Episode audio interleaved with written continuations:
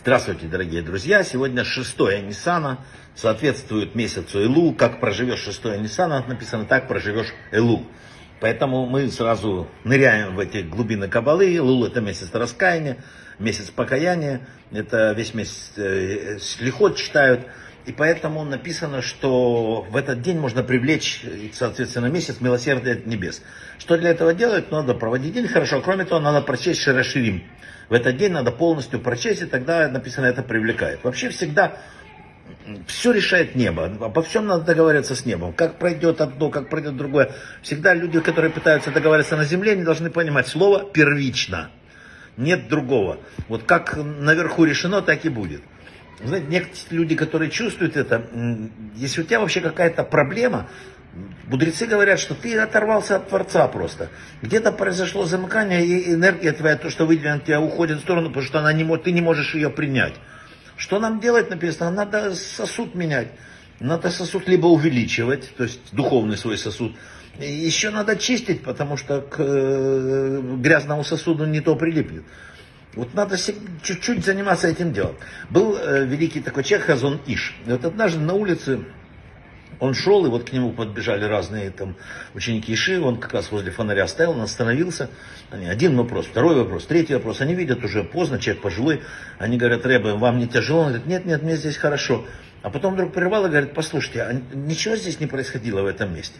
Ну, один э, там ученик побежал в Ишиву, говорит, прибежал, говорит, да, Рэбе, точно, вчера здесь выключали электричество в Ишиве. И прекратилось занятие Торы, а самые такие ученики, которые все-таки не хотели прерывать, они вышли сюда на улицу, и возле этого фонаря учили Тору. Представляете, человек почувствовал, что э, слова Торы изменили пространство, изменили материю. Духовные люди это могут чувствовать. Мы не всегда, вот, а вот они могут точно. Написано, что мы словом, словом, которым создал Бог мир и дал нам возможность говорить, это рот, он материальные вещи делает. Кажется, что я сказал. На самом деле мы можем изменить мир. Рав Замир Койр рассказывал о, опытах э, профессора Ямамута, который ставил э, вот э, такие мензур чашечки с водой. С одной разговаривал с благословениями, второй молча, а третьей всякими проклятиями. Замораживали потом и показывал кристаллы. Там, где говорили благословения, там кристаллы невероятной красоты. Там, где говорили проклятия, такие изуродованные кристаллы. Но ведь это же должно потрясти любого мыслящего человека. Мы же ничего не делали, мы не меняли ничего. Мы просто разговаривали с ними. Особенно речь идет о Торе. Тора это не просто слова, Тора это не просто книга. Тора это материализованная духовность, это концентрат. Написали мудрецы, ну, к примеру, возьмите астрофизик, он выучил все, всю свою профессию, он промел много книг, очень большой ученый человек. Стал ли он хорошим человеком после этого? Ну, очень спорный вопрос. Может да, может нет, мы не знаем. Изучение профессии редко меняет человеческую часть натуры. Да? А вот если человек учил Тору, да, прикасался к Торе, она очищает душу. Это написали самые великие каббалисты мира. Тора очищает человека. Мало того, написано, что если человек при жизни учил Тору, то она как бы оплакивает его после ухода из этого мира.